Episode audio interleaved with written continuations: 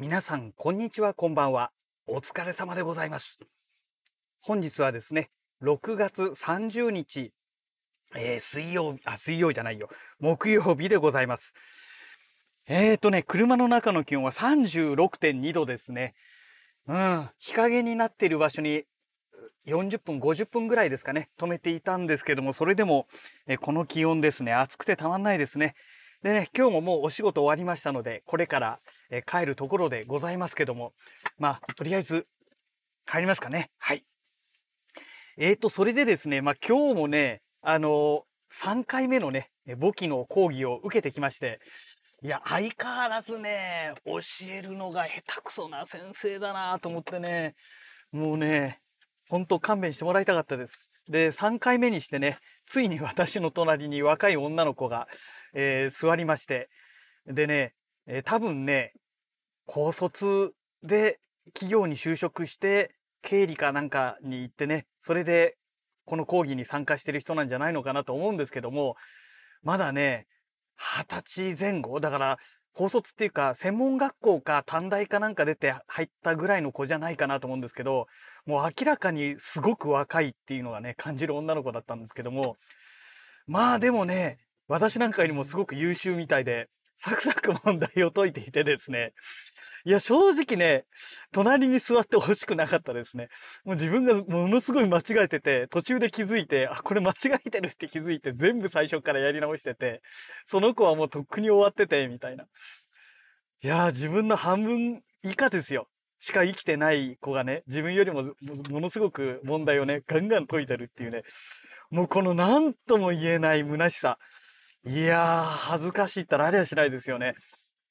まあ、しょうがないんですけどね、私はもう簿記なんて全くね、えかじったこともないような人間ですから、言葉そのものをね、全然理解してない状態ですから、まあ、しょうがないんでしょうけども、まあね、若い女の子がね、そうやってね、自分の隣でガンガン問題解かれちゃうとね、ちょっと自分のね、立場がまるっきりなくなってくるなっていうね、まあそんな感じでございました。はい。えー、次はね、今度の月曜日ということなので、ね、もうあっという間ですよ。もう勘弁してほしいなって感じなんですけどね。はい。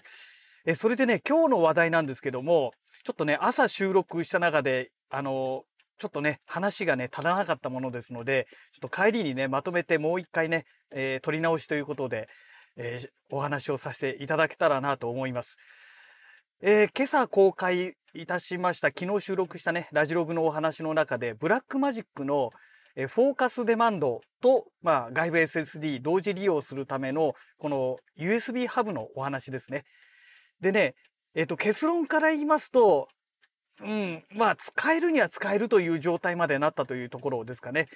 えっ、とね、自作 PC、えー、水槽部屋に置いてあります Windows パソコンですね、自作 PC があるんですけども、それにね、USB ハブをね、つけていたんですね。で、それがね、えっ、ー、と、TP リンクから出てる、えっ、ー、と、USB3.0 の、えー、ジェネレーション1ですね、Gen1 ですね、に対応した、えー、USB ハブがあったので、で、なおかつこれがね、AC アダプター付きの、えー、USB ハブだったんですね。で、まあね、電源が足らない、電力が足らない問題がありましたので、じゃあダメ元でちょっとこれを使ってみるかということでね、えー、パソコンから取り外して、で、それでね、ちょっとね、使ってみました。昨日の夜ですね。で、そうしましたら、まあ、あのケーブルそのものはね、USB Type A、パソコンに取り付けるものですので、USB Type A になってましたので、たまたま私がね、USB Type A から Type C に変換するコネクタを持っていたんですね。で、それを、えっ、ー、と、まずね、BMPCC6K Pro カメラ本体に取り付けて、で、当然ね、ハブの方の端子もタイプ A なので、タイプ A の、えっ、ー、と、メスと言えばいいんでしょうかね、になってますので、えっ、ー、と、タイプ A のメスから、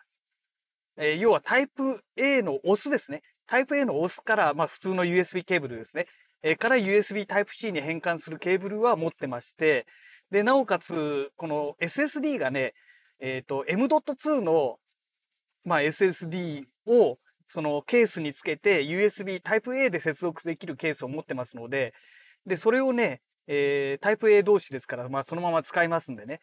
えー USB ハブにまず M.2 の SSD1TB を挿しました。で、えーハブから今度は、えータイプ A のに変換するケーブルを使って、えーフォーカスネマントに挿しました。で、その状態で、えっ、と、あとハブにね、AC アダプターで、えー電源挿しました。電源入ってます。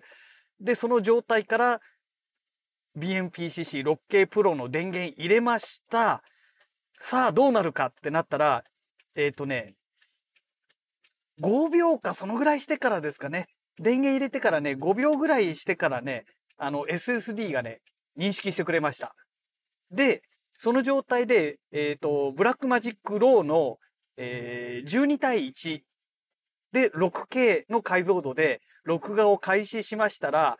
えー1、2秒で止まりました。あ、またかと思ってね。で、えーその後ね、えー今度はプロレスの一番高圧縮の状態ですね。画質が一番悪い状態のもの、えー名前忘れちゃいましたけど、それを選んでやったら、えー記録ができました。で、これはもしやと思って、えっ、と、今度はね、4K、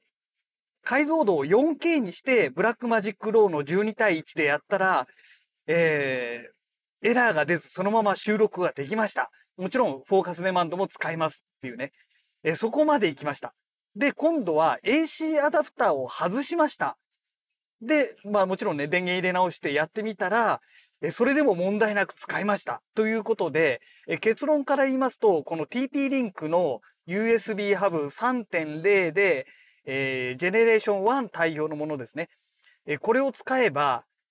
えー外部 SSD、M.2 のね、外部 SSD と、えーなおかつフォーカスデマンドの同時利用が、えー 4K の Blackmagic RAW 12対1で書き込みができるということが分かりました。外部電源必要なしということですね。えそこまで行ったんですけども、で、そこでね、今度、ね、もう一ついけるんじゃないかと思った疑問があったんですよ。えっ、と、ジェネレーション1なんですよ、今回ね。なので、USB3.1 の、えっ、と、ジェネレーション2、Gen 2に対応した USB ハブであれば、もしかしたら 6K の Blackmagic RAW 12対1がいけるんじゃないのかなと思ったんですよ。で、今日ね、午前中会社にいる時にちょっと調べてみたんですね。ちょっと待てよと。そもそも BMPCC6K Pro のこの USB の端子が何なのっていう、そこが重要じゃないですか。で、調べてみたら、えっとね、USB3. えっと、あれ ?3.1 だったっけな ?3.0 かな？で、ジェネレーション1なんですよ。ですから、5GBps までしか対応してないってことが分かりまして、そうなってくると、ジェネレーション2の対応しているものを USB ハブを挿したところで、そもそもカメラが 5GBps までしか対応してないですから、ね、10GBps のものをやったところでボトルネック現象が起きてダメだってことなわけですよ。ってなってくると、まあ今現在ね、あのーね、USB3.0 のジェネレーション 1,5GBps の USB ハブを使って、ね、えっ、と、 Blackmagic RAW、えー 6K の Blackmagic RAW 12対1がダメなので、まあ単純な話そういうことですよね。あの、フォーカスデマンドのデータがこう流れてしまうと、えー 5GBps では、要は容量が足らないっていうことですよね。で、この 5GBps っていうのもあくまで理論値ですから、実際のね、実行値はもっとスピードが落ちるわけで、だから、6K のビロー12対1はね、データがちょっと追いつかないっていうことなんでしょうね。ってなると、逆に言うとですよ、BMPCC4K でやれば、おそらく Blackmagic RAW 12対1でやっても使えるんだと思うんですよ。ね。6K プロだからこそ容量がでかくなってしまうので、えーまあ容量オーバーでね、ボトルネック現象が起きてしまってできないというね。まあそういうことが分かってきました。まあこれがね、最終的な結論ですね。うん。だからその、あと USB ハブの種類ですよね。まあこれによるんでしょうね。もともとその、最初にね、えーゲットしました、えー USB Type-C の、えー Gen 2、ジェネレーション2対応の、えー小型なね、えー USB ハブはそもそもが相性問題で良くなかったということなんでしょうね。多分のその USB ハブに使ってるチップがね、えー、ブラックマジックのカメラと相性が良くないんだと思います。うん。まあ、それがね、えー、まあ、最終的な結論かなというところでしょうかね。で、TP リンクの USB ハブはそういう意味では相性がすごく良かったということなんだと思うんですよね。うん。だから、まあ、今ね、えっ、ー、と、私が買ったその TP リンクの、えー、USB ハブなんですけども、Amazon で見るとね、品切れ状態になってるんですよ。まさすがにね USB3.0 ジェネレーション1ですから、まあ、ちょっと今の規格で見るとねちょっと微妙に弱いよねっていうね、あのー、遅いよねっていうそういう規格になってきますからまあそういうことなんだろうなというところでしょうかね。うん、でちょっとね USB ハブそのものもそもそもねパソコンで使う用の7ポートついてるタイプのものですからまあ正直ねかなりでかいんですよ。まあでかいけどもこれを使えばとりあえずあのフォーカスデマンドと SSD が同時利用ができるこれはね非常に強いんですよね。えー、私の目的がねそれで達成できますので、まあ、あとはね 4K になってしまうので、えー、クロップされてしまうんですよね画面がね。だそこがねうんせっかく 6K で撮れるところ 4K でクロップされちゃうのかと思ってね 4K でクロップされなければねすごく良かったんですけどねまあ、そこがねすごく残念なところですよね。うん、まあそんなわけでとりあえずとりあえずなんとか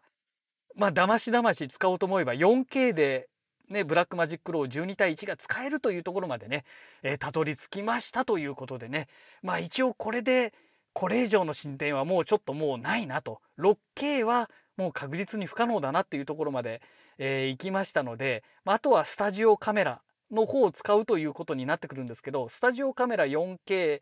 は、えーと、USB Type-C がね2つついてるんですよ。なのでこれを使えばいけるんですけども残念なことにスタジオカメラはバッテリー駆動じゃないんですね。バッテリー駆動ではないから結局電源をね確保しなきゃいけないのでまあ使い勝手はいろんな意味で大変かなと多分ねあとあの